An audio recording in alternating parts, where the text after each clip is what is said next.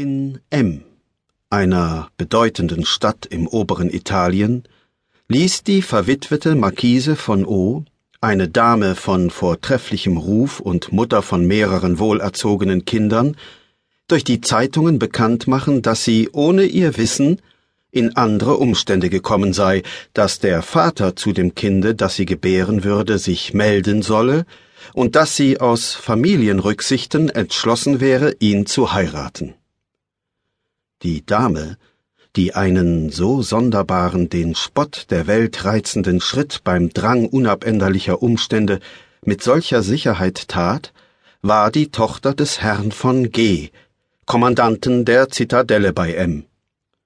Sie hatte vor ungefähr drei Jahren ihren Gemahl, den Marquis von O., dem sie auf das innigste und zärtlichste zugetan war, auf einer Reise verloren, die er in Geschäften der Familie nach Paris gemacht hatte. Auf Frau von Gees, ihrer würdigen Mutterwunsch, hatte sie nach seinem Tode den Landsitz verlassen, den sie bisher bei V bewohnt hatte, und war mit ihren beiden Kindern in das Kommandantenhaus zu ihrem Vater zurückgekehrt. Hier hatte sie die nächsten Jahre mit Kunst, Lektüre,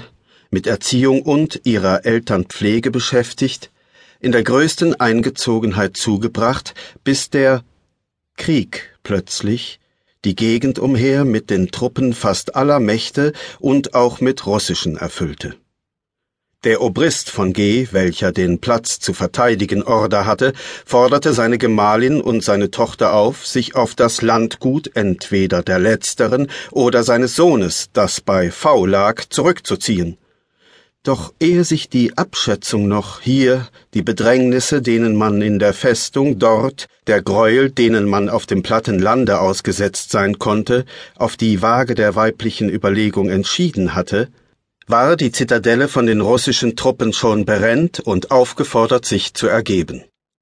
Der Obrist erklärte gegen seine Familie, dass er sich nunmehr verhalten würde, als ob sie nicht vorhanden wäre, und antwortete mit Kugeln und Granaten. Der Feind seinerseits bombardierte die Zitadelle. Er steckte die Magazine in Brand, eroberte ein Außenwerk, und als der Kommandant nach einer nochmaligen Aufforderung mit der Übergabe zauderte, so ordnete er einen nächtlichen Überfall an und eroberte die Festung im Sturm.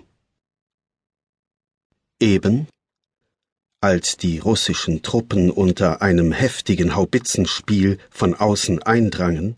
fing der linke Flügel des Kommandantenhauses Feuer und nötigte die Frauen, ihn zu verlassen.